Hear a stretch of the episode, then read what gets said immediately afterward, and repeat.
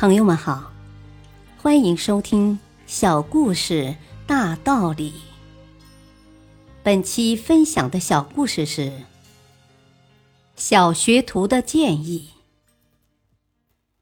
有个叫杜尔奈的商人，以低价购买了一家小的可怜的号牌制造厂。这家工厂只有四台老式机器，生产效率低下。根本无法跟那些采用自动化生产的大厂竞争，因此连年亏损。实在没有别的办法，杜尔奈向全体员工宣布：“请大家一起想想办法，看看这个工厂还有没有救，否则我只好宣布它倒闭。”说罢，他给员工们送上了纸和笔。每个员工都在纸上写了办法，交给了杜尔奈。其中一位小学徒提出建议：变更材料是不是可以达到降低成本的目的？这句话让杜尔奈茅塞顿开。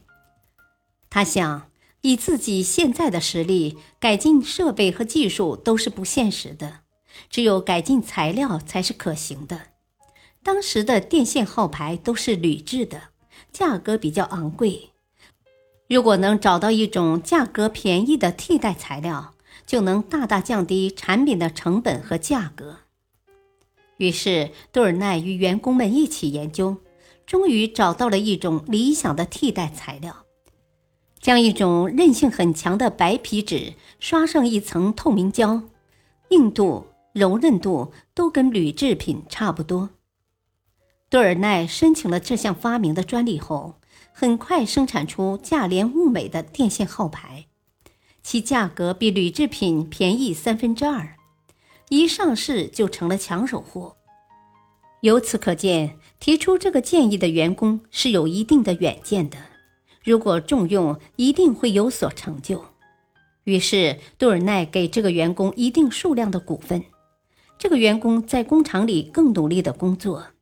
半年就使杜尔奈的工厂扩大了两倍，完全采用自动化设备，具有了更强的竞争力，一举成为同行中最有实力的公司。这名员工也因此走上了致富的道路。大道理，每个人都有自己的才能和天赋，鼓励大家都发挥自己的能量。那么，终将获得最大的利益。感谢收听，再会。